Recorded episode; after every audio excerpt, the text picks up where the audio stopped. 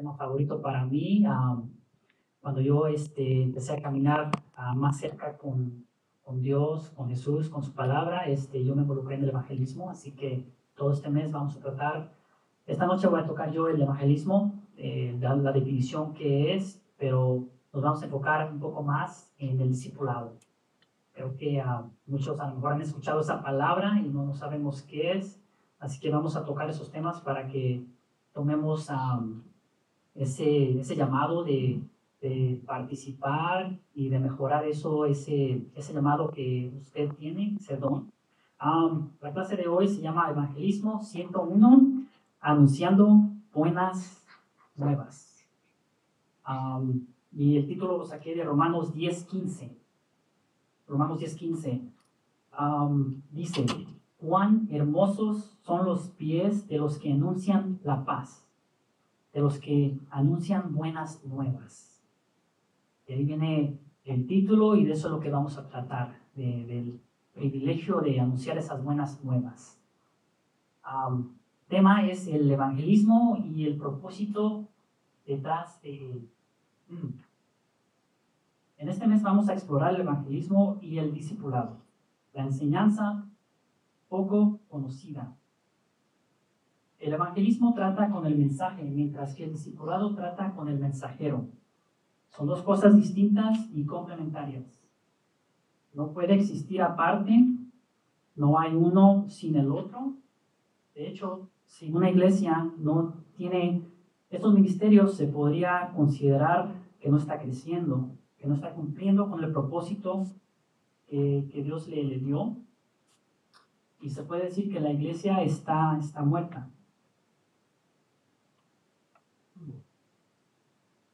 Y um, el propósito de cada iglesia debe ser anunciar el Evangelio a todos, no solamente a, los que están en su, en su vecindad o cerca de su trabajo, sino a todos, porque para eso, para eso vino Jesús, para cumplir las profecías y para que todo el mundo, nos, el mundo en general, no solamente los judíos o los gentiles o los hispanos o los estadounidenses, como usted quiera calificarse, es para todos. Si verdaderamente somos lo que indica la palabra cristianos, o sea, somos un seguidor, imitador, uh, propiedad y esclavo o siervo de Cristo. Entonces no nos queda otra alternativa porque un estudiante debe de imitar a su maestro. Ese nombre, cristiano o cristiana, indica mucha responsabilidad por las consecuencias que tendrá después de la muerte. Por lo cual, el tiempo de tomar el título o ese nombre más importante de su vida es cuando un mensajero de Dios le anuncia el verdadero evangelio a usted. Mm. Por eso es tan importante este mensaje y escucharlo antes del último suspiro de su alma. Como acabamos de leer en uh, Romanos 10:15, hay gran gozo al hacer el trabajo de Dios en la tierra. A nadie más de la creación se le fue encargada esta tarea. Imagínense el privilegio de ser el vocero de Dios, de ser el vocero de Dios en la tierra por eso nosotros tenemos esa virtud de haber sido creados en la imagen de Dios. O sea, no es coincidencia de que usted tenga una alma en la cual usted pueda ser instruido, usted tenga ese intelecto que solamente lo tiene un hombre o mujer, pero imagínese más el privilegio y la oportunidad que tienen aquellos que ya conocen la verdad de compartir. Este, en diciembre compartimos los temas de ah, nacimiento de Cristo y toqué el tema en particular de que muchas veces no sabemos qué regalar eh, cuando vamos a, a, fiestas de cumpleaños o a veces hasta inclusive a nuestras esposas no sabemos qué regalarles. A veces ya les regalamos tanto que ya no sabemos qué. Más flores. Chocolate no, porque ya saben que los médicos prohíben el chocolate, los dulces. ¿Por qué? Porque hace de que pues, te eleva el azúcar, el colesterol. Entonces, no hay nada más saludable que compartir algo que tenga efectos eternos, especialmente que, que den este, vida a una, a una alma, a una persona que realmente para el mundo se ve perdida, ah, especialmente aquellos que no son este, ah, seguidores de Cristo, que no son este, creyentes. Ah, hay muchas personas allá afuera que a veces están este, en situaciones en las cuales no hay medicina, no hay salvación, simplemente se pueden considerar casos perdidos. Creo que esas personas son las, a las que más les debe llamar la atención una promesa así, porque a veces pues nos podemos encontrar en, en esa situación y pues qué mejor alivio y qué mejor esperanza tener esta promesa que tiene este, efectos eternos, efectos que pueden durar más de una generación carnal, sino pueden durar hasta, hasta la eternidad, de generación en generación. Entonces no es coincidencia de que el libro que usted tiene, el libro que le llama la Biblia, aunque hoy en día es digital, que nomás dura un, que un día y luego se descarga. Entonces ese libro, literal, pues ya lleva varias generaciones. ¿Cuántos siglos lleva? Pues si usted dice que estamos en el 2022, pues ya son que 21 siglos, ¿no? 21 siglos de que todo esto de lo que estamos hablando se, se anunció, se cumplió esa profecía y estamos, y por eso estamos aquí. No por nuestro mérito, no por nuestro gozo, sino por eso.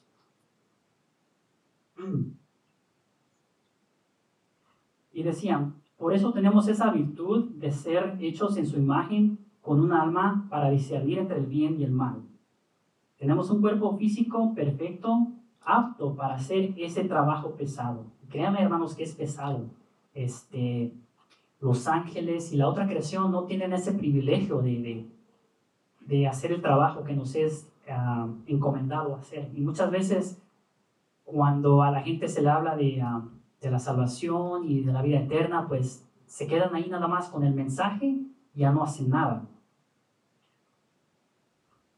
Dicho esto, usted tiene la capacidad para ejercer este llamado en su vida. Por eso este estudio tratará, tratará de qué es el evangelismo y de lo que conlleva en el cristianismo. El evangelismo es la comunicación del mensaje del Evangelio.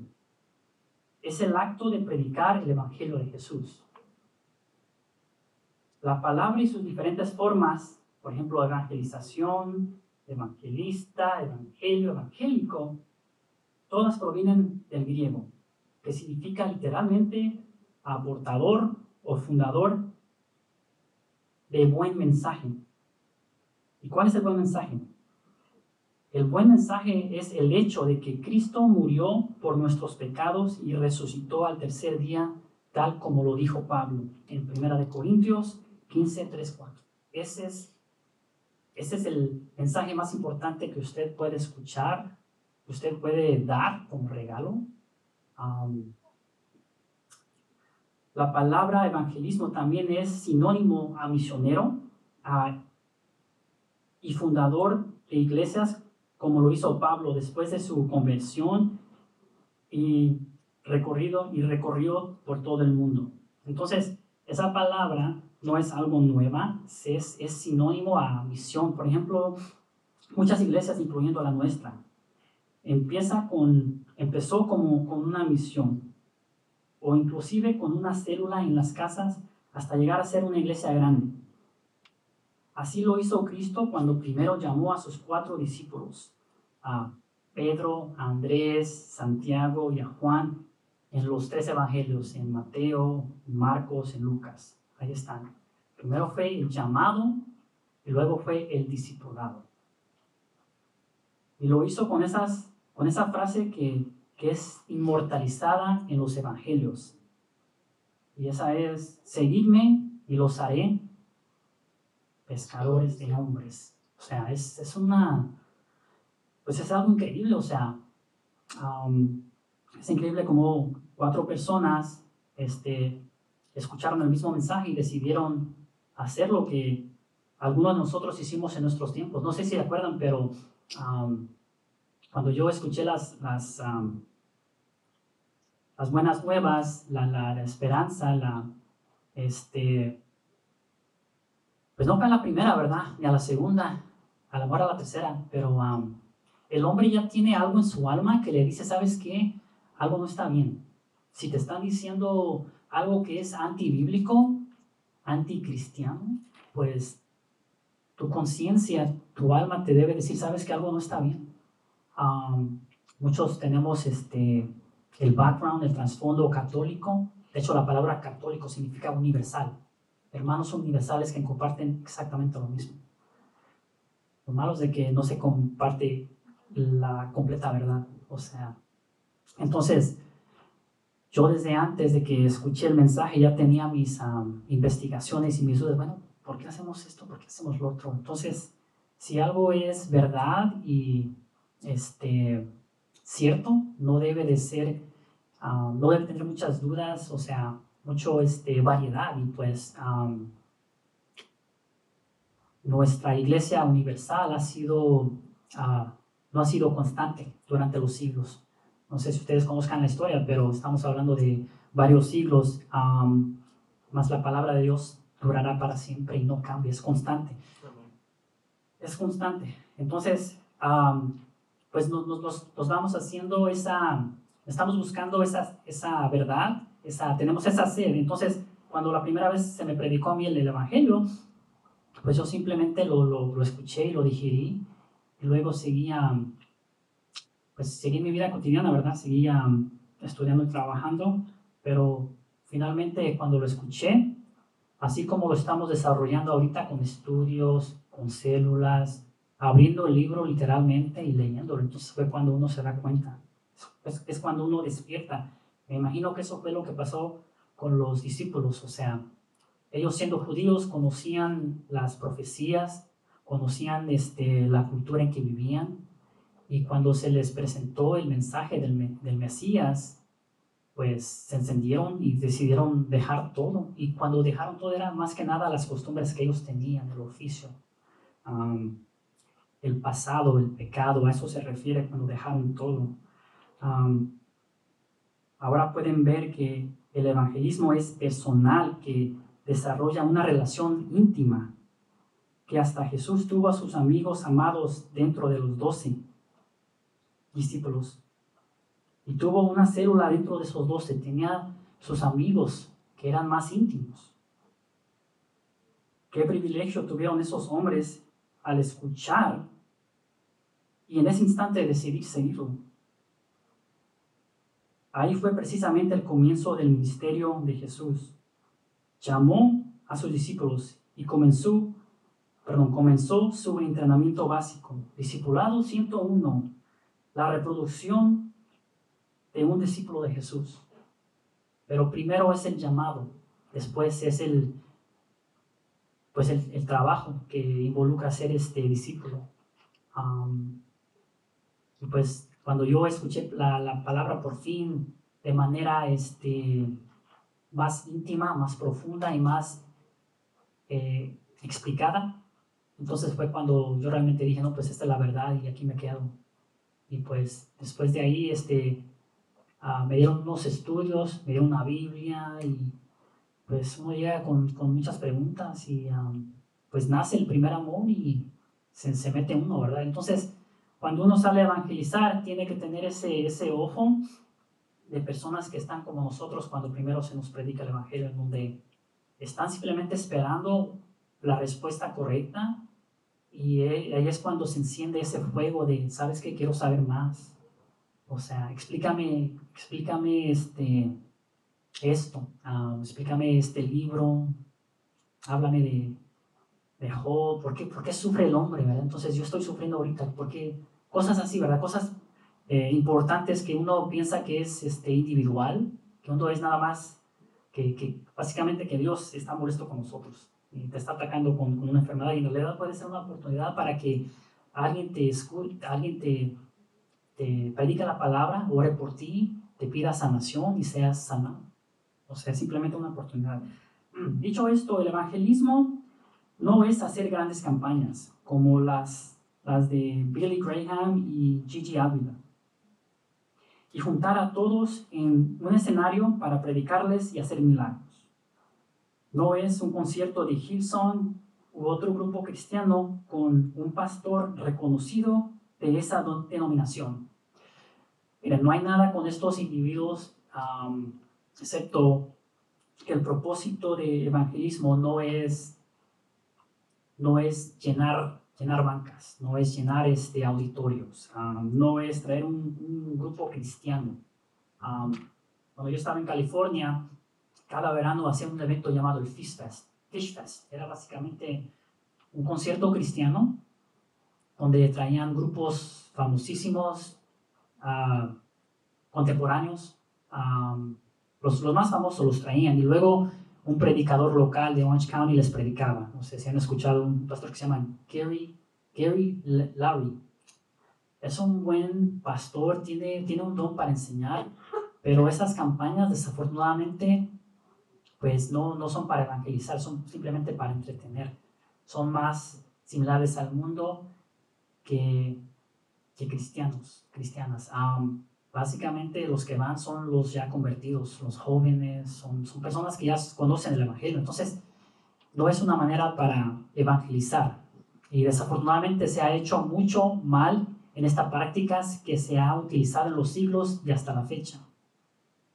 Este, yo nunca, nunca fui a esos eventos, pero sí, sí, sí daba como que ganas, ¿verdad? Pero este, después de, de, meterse uno más profundo a la palabra, pues simplemente, pues nunca fui, nunca realmente tuve ese tiempo y, no, pues nunca he sido fan de, de, conciertos, entonces simplemente a mí no me llamó la atención. Y después de, estudiar más a menudo lo que es este, ser cristiano, pues no, no, no me llamó la atención y hasta la fecha pues no. Ahora, lo importante de esto es, uh, tenemos que reconocer eh, estos hechos para no repetir esos errores. Um, porque esos eventos son similares a los que hace el mundo de donde el único fin es lucrativo, no es evangelístico. Además, si recordamos correctamente, nunca cobró Jesús por sus milagros, por sermones ni enseñanzas, o por ser su discípulo. Jesús no dio, el primer eh, no dio primero el sermón del monte y luego escogió a sus discípulos, sino, sino que fue al revés. De igual manera, no cobró por sus enseñanzas y milagros. Así como la gracia es gratuita e inmerecida, también es el Evangelio y la salvación. Este,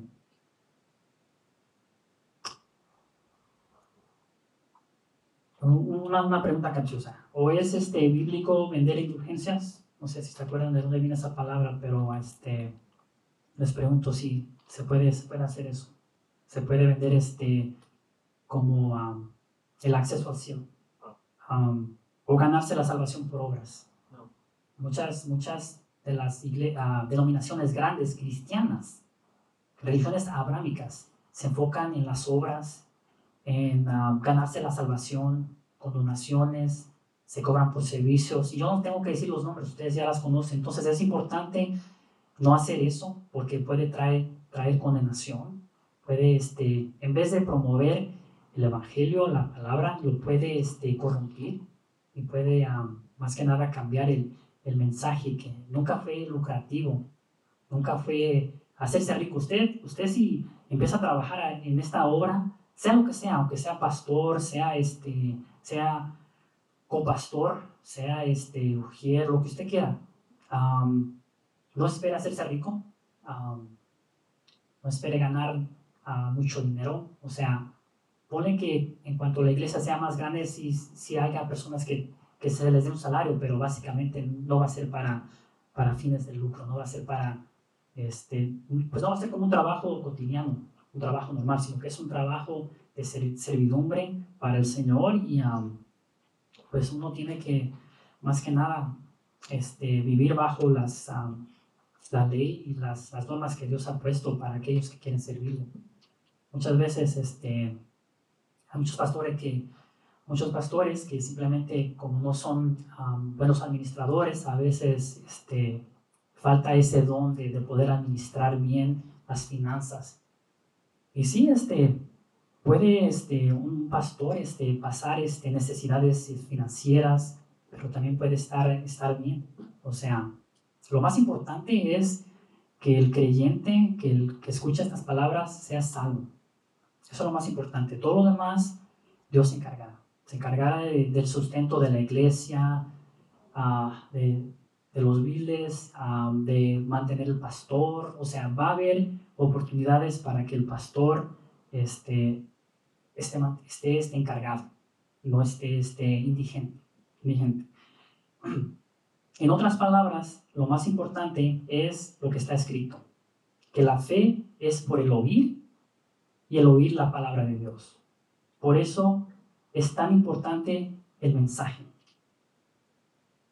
Como la voz que clama en el desierto, preparando el camino para aquel que viene después. Así el evangelismo prepara a un estudiante para el discipulado.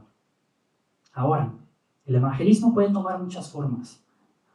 Por ejemplo, puede ser una predicación de arrepentimiento, de fe en el, en, el Señor Jesús. Puede ser distribución de Biblias, de folletos, periódicos y revistas a través de los medios de comunicación, testigo o evangelismo callejero. Pero nada va a reemplazar ese, ese contacto cara a cara, ese, esa oportunidad que usted tiene de hablarle a alguien del mensaje, porque todas estas formas que usted puede hacer, que pueden acompañar el trabajo, no van a ser, este, no van a hablar por sí solas. Eh, la creación de Dios este, no puede hablar, no puede hablarle a un ser humano con un intelecto similar. Una piedra, sí, sí, una piedra sí puede, ah, Dios puede usar cualquier cosa, pero como le he dicho, no, hay, no hay coincidencia, no hay este no es el secreto por el cual usted tiene una alma. En esa alma usted puede este, prepararse, educarse y desarrollar ideas. Y esta, el evangelismo es algo que tiene que ser verbal. Y si yo estoy hablando a más de que 15 personas aquí y a un estadio, pues se pierde. Y ese es el problema con las grandes este, campañas. No todos escuchan el mensaje, se pierde y más que nada es, es, pues es inútil. Usualmente se usan formas, varias formas al mismo tiempo, dependiendo del estilo del evangelista. Este, por ejemplo, nosotros cuando salíamos a las calles en Orange County con el pastor Yosef, salíamos en pequeños grupos de unos 5 a 6, a veces hasta más, y nos dividíamos en pares. Usualmente era un joven con un, un más maduro, o sea, un Timoteo un Pablo, para ser más, más franco, porque pues así se aprende, ¿verdad? Se turnan, se hablan. lo hacíamos por un par de horas cada domingo, dos, dos y media. Realmente no mirábamos el tiempo. Empezábamos y terminábamos con la oración. La meta, cuando salíamos así, era de hablar con nuevas personas cara a cara. O sea, por ejemplo, ahorita no estamos evangelizando. Ustedes ya escucharon el mensaje, ya están aquí, ya quieren ser nutridos ya quieren ser este, alimentados. Entonces, esto no es evangelización. Ah, lo que hicimos en diciembre, cuando repartimos los, los, ah, los boletines de la, del evento que tuvimos, no fue, eso fue, no, fue evangelización, simplemente fue hacer como um, mercadotecnia, fue hacer PR un evento.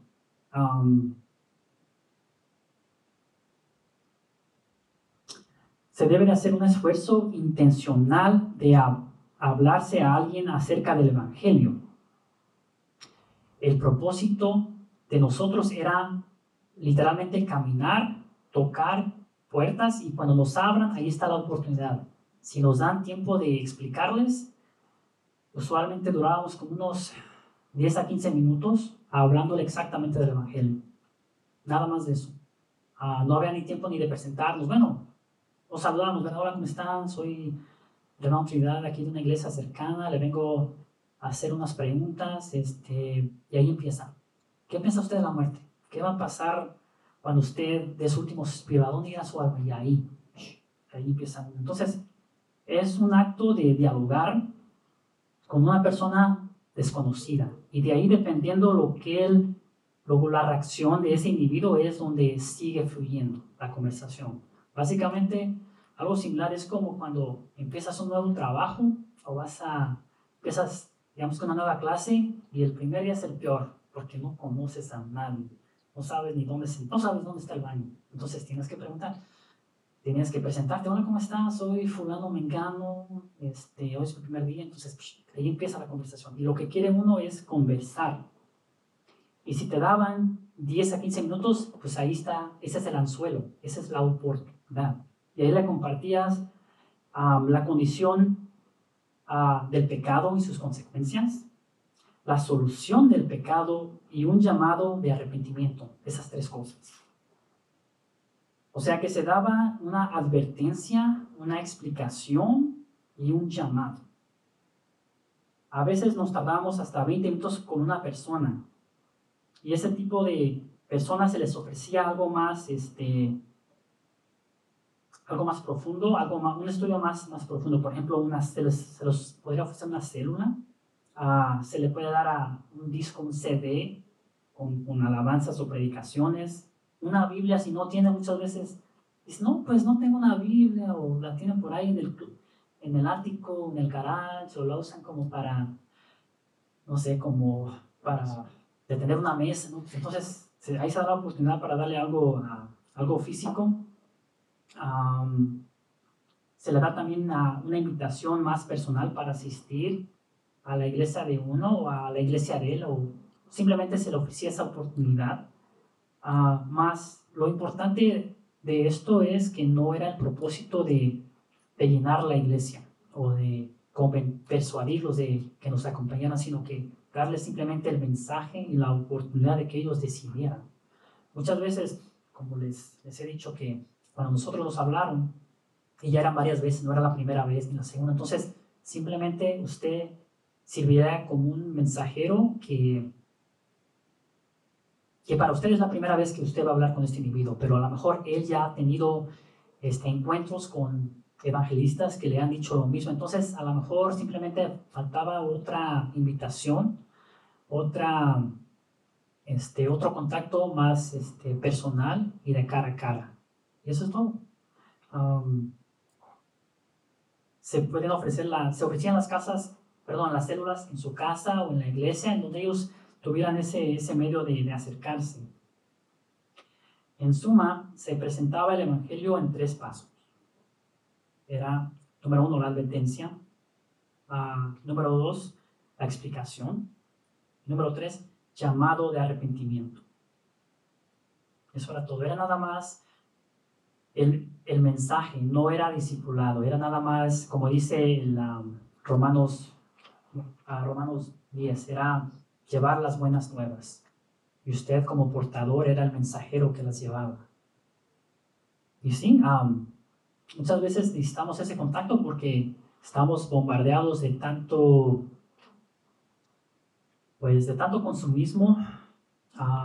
no hay tiempo, se nos olvida que pues que Dios está a la esquina nada más esperando, esperándonos para recibirle. Este, cuando yo lo recibí en Londres, estaba trabajando dos trabajos porque um, quería ahorrar para viajar.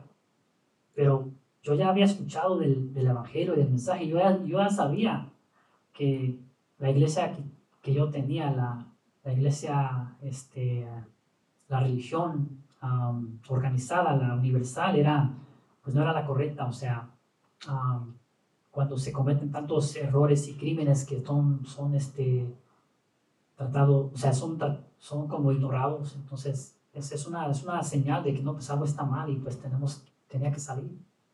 Y no, simplemente nos quedamos ahí por malos motivos, por tradición, porque los papás nos enseñaron esta costumbre y qué tal si esa costumbre nos puede llevar al otro lado donde no queremos estar, al lugar oscuro porque pues estamos tomando decisiones que van a afectar su vida eterna. Ahí va a estar su alma. No se va a llevar esa ropa fina que usted tiene, propiedades, materialismo, no se va a llevar nada. El coche, una casa que tenga por ahí, una house, house beach, una casa de, campo. O sea, estamos hablando de, de palabras de vidas, de vida eterna la condición de su alma. Y ese es el mensaje que usted le quiere dar a este individuo. ¿Sabes qué? Pues sí, estamos ocupados, pero ¿dónde está el, el tiempo para Dios? ¿Dónde está lo más importante que va a ser durante nuestros, ¿qué? 50, 60 años, no sé cuánto vamos a durar. Este, mis padres no llegaron a los, a ver, mi madre no llegó a los, a los 40. Mi padre a los, Él nunca se retiró.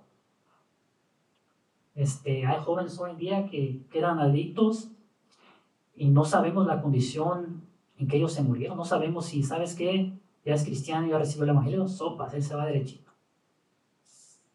Este, el año pasado tuvimos que enfrentar estos, estas preguntas con varios hermanos que ellos experimentaron una, un entierro, una muerte, y pues uno como cristiano, si tiene esa cercanía con ellos, se pregunta, oye, ¿alguien les predicaría la verdad? ¿Dónde estará ahorita su alma?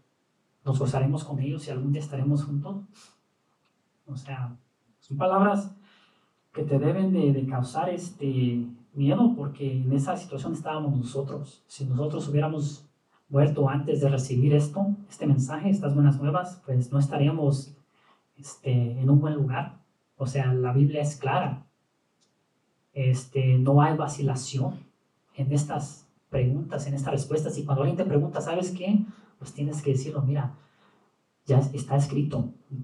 Jesús dijo esto, Dios dijo esto, que estamos separados de Él, que pecamos, que la ley nos acusa por nuestra condición pecaminosa, más sin embargo, usted le presenta las buenas nuevas y ahí es el, el gozo de, de, Dios, de los ángeles, o sea, por eso hace 21 siglos atrás este, se cumplieron las profecías para Dios, no para el beneficio de un grupo de personas, o sea, para todos. Usted no puede quedarse con ese secreto y luego estar libre de conciencia cuando, cuando sea el final. O sea, este, lo que es de Dios y Dios se encargará de usted. Se encargará de la iglesia. Él, simplemente nuestra responsabilidad es hacer nuestro trabajo, que es lo que le corresponde a usted. La advertencia a las personas acerca del pecado y sus consecuencias. Eso es lo más importante que usted puede hacer. En este caso se le, se le habla de la muerte física y espiritual y se le habla del pecado original en Génesis 3.30. Y como todos fuimos afectados. Ahí fue donde el hombre cayó y todos sufrimos el efecto. La explicación es la solución del pecado. O sea, ¿cuál es la solución para prevenir esa, esa muerte espiritual? ¿Qué hizo Dios por nosotros? Y aquí se habla del famoso, del más famoso verso del Nuevo Testamento, de Juan 3:16, que porque de tal manera amó Dios al mundo que ha dado a su Hijo unigénito. Ahí está la solución. Entonces, eso es lo que usted quiere presentarle al individuo. Y finalmente eh, se le invita a una reconciliación con Dios. Eso es todo. No está tratando de convencerle de nada. El Espíritu Santo, Dios, ya le está hablando a ese individuo. El alma de él ya está afectada. O sea, hoy en día, pues, ¿quién no este, es afectado por, por el, caos que vivimos? o sea, ya no es, es como antes. Todo, este, nada más prende la, la, la tele, ¿verdad? El teléfono, mejor dicho. Nada más prendes el tele y ya un video y puras malas noticias. ¿Cuál es la nueva matanza? ¿Cuál es la nueva este, enfermedad? Este, ya no es coincidencia de que todo esto está, está decayendo. Nuestra salud todos los días este, pues está disminuyendo. Ya no, somos, estamos, ya no somos tan ágiles y jóvenes como éramos ayer. Hoy en día usted ya es más maduro que ayer. O sea, para decirlo más, más amable, ¿verdad? Um, y finalmente, se, se invita a la reconciliación con Dios, básicamente se le... es que todo depende de cómo reciben el mensaje. Si ya está listo para recibirlo, entonces ahí es cuando se tarda más tiempo para desarrollar. Las, ellos, ellos van a tener preguntas, van a tener preguntas. Entonces, la responsabilidad de un evangelista es más que nada prepararse, saber cuáles puntos tocar en el Antiguo Testamento, el Nuevo, y luego prepararse para las preguntas que le van a preguntar sobre, sobre lo mismo de siempre, el aborto. si Dios existe, ¿por qué, ¿por qué hay el sufrimiento del hombre? ¿Por qué hay tantos huracanes? ¿Por qué hay tanta este, desastre natural? ¿Por qué hay simplemente cosas malas? O sea, tenemos que responder esas preguntas difíciles y luego también vienen preguntas teológicas. el Espíritu Santo, las doctrinas que, que, enseñamos y predicamos y queremos. Y saben que muchas veces no tenemos respuestas y no hay temor en decir, sabes que no sé, pero mira, déjame consulto al pastor o déjame investigo más y te, te regreso la llamada. a veces, más que nada, es el temor, es el miedo que tiene uno al hablar. Y por eso lo comparé con el primer día de clase o el primer día de trabajo. O sea, está el temor, pero en cuanto lo vences, pues no te van a poder ni parar. O sea, dejar de, no vas a poder ni dejar de hablar, vas a estar tan contento. Pero más que nada, es parte de la, del crecimiento porque vas a poder desarrollar tus, tus habilidades, tus dones y vas a poder seguir creciendo. El evangelismo de hoy en día tiene sus raíces en el siglo XVIII y XIX con grandes evangelistas como Charles Spurgeon, uh, John uh, Wesley, el, uh, George Whitfield y otros como Jonathan Edwards. Este, una predicación que dio el, pastor Edwards, Jonathan Edwards, pues fue una de las predicaciones más difíciles que pudo hacer y es, espantó a toda su congregación. Básicamente les, le puso el miedo a su congregación. Y básicamente tenemos que hacerlo con un poco más de táctica. Por ejemplo, creo que la, la predicación que tituló fue a Pecadores en manos de un Dios iracundo. Y pues en ese entonces a lo mejor era parte de, o sea, fue lo que causó sensación. Pero hoy en día, no, hombre, algo así, pues no va a causar nada de sensación. Entonces, lo que usted está haciendo cuando está hablando del pecado recordarle, ¿sabes qué? Pues tu condición es la que, la que te va a llevar al infierno. Más sin embargo, tu pecado no va a ir al infierno, va a ir tu alma. Entonces, ahí tienes que despertar al individuo. Tiene que ser un gran despertar. Estos individuos, estos evangelistas, pastores, causaron un despertar en su generación y se dieron cuenta, sabes que estoy mal. Cuando vino Jesús y habló con sus discípulos, los despertó. Estaban dormidos. Y no me refiero a que estaban muertos o estaban tomándose una siesta, no. Ellos conocían las escrituras, conocían las profecías, pero seguían dormidos en, sus, en su vida cotidiana, en su ah, ah, vanidad, en su consumo de, de, tiempo, de trabajo. ¿Qué haces? sus quehaceres. Entonces, vino Jesús y les dio como un, choque eléctrico para hoy, despiértate tú que duermes. Y eso es lo que hicieron estos evangelistas. Y cuando usted va y habla, debe de despertar eso en los que le escuchan. Porque no todos van a querer escucharlo. Y eso va a ser bien fácil. ¿Sabes qué? Si nadie te quiere escuchar, pues sabes qué, bueno, pues tenga buen día, que Dios lo bendiga y vamos. Da una gira de 180 grados. Porque si, si la da de 360 se va a pegar con la puerta ahí en fin, eso es el propósito. Estos individuos fueron los pioneros que trajeron el Evangelio a Estados Unidos. Para concluir, no tenemos que reinventar el proceso, sino hacer lo que los discípulos y los pioneros hicieron. Tenemos que llevar el mensaje a aquellos que están interesados en escucharlo, así como usted lo recibió la primera vez. Hay muchos así, al igual yo. Entonces, lo que cada uno puede ofrecer es, este, por ejemplo, si yo conozco a individuos que están interesados en el área que yo me intereso, pues ahí está mi, mi grupo. Y viceversa, las mujeres que, que les predican a las mujeres porque ellas tienen ese toque femenil. El hombre, pues a los hombres. En fin, entonces cada uno tiene su, su carisma y su don para hablar y más que nada informar, porque usted no, usted no va a persuadir a nadie. Usted no va a convencer a mí de nada y yo igual, no lo puedo convencer a usted de nada, pero ese es el trabajo de Dios y del Espíritu Santo en el alma del individuo. Porque pues, a lo mejor usted es el último individuo que ese individuo va a escuchar antes de que le llegue la hora. Y eso es lo triste. Les repito, son, es un trabajo de suma responsabilidad con efectos eternos. Y esos efectos pueden ser negativos o positivos. Este, no sé si han escuchado a un famoso pastor que se llama, que se llama Pastor John Harper. Y lo digo pastor porque fue pastor, pero ya no está con nosotros, ya se fue con el Señor. Entonces, este pastor era un pastor escocés. Ah, vivió en Londres y ahí tuvo su iglesia. Ahora imagínense un, un pastor escocés, cómo son de rudos los escoceses con ese acento y esos ese traje que usan ahí ellos muy varonil. Entonces, este pastor este, tenía, tenía su iglesia y se le invitó a, lo invitaron a Chicago.